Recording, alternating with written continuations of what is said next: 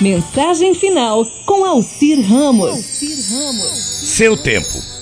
O menininho com voz tímida e olhar de admiração pergunta ao pai, quando o pai retorna do trabalho: Papai, quanto o senhor ganha por hora?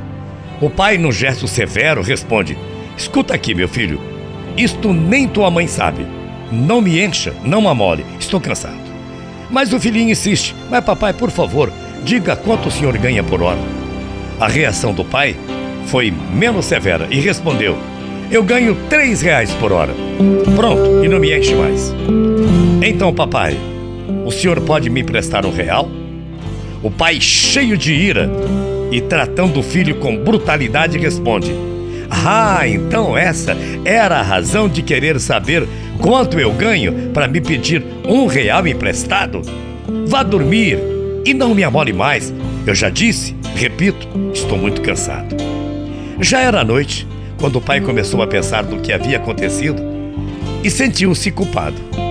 Talvez, quem sabe, o filho precisasse comprar algo.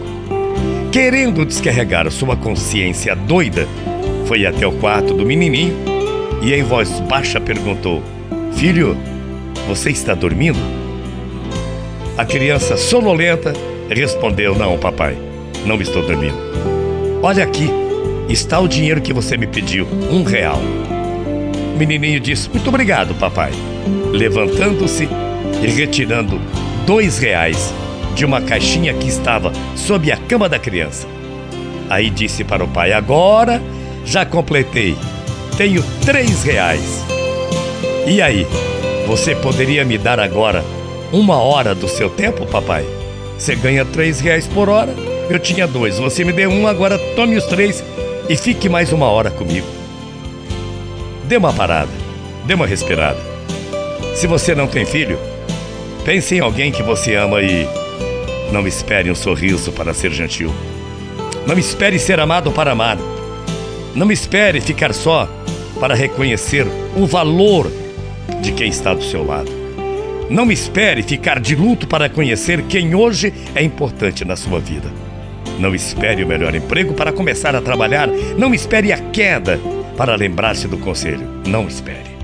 Não espere a enfermidade para perceber o quanto é frágil na vida. Não espere pessoas perfeitas para então se apaixonar. Não espere a mágoa para pedir perdão. Não espere. Não espere a separação para buscar a reconciliação. Não espere a dor para acreditar em oração. Não espere elogios para acreditar em você. Não espere. Não espere que a outra pessoa tome a iniciativa se você foi a pessoa culpada. Não espere o eu te amo para dizer eu também. Não espere o dia da sua morte para começar a amar a vida. Não espere o tempo passar para dedicar amanhã um carinho para o seu filho.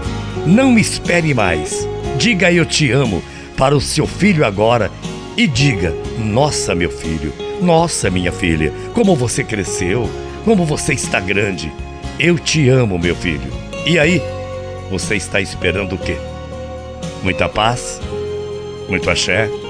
Bom dia, até amanhã, morrendo de saudades. Tchau, feia.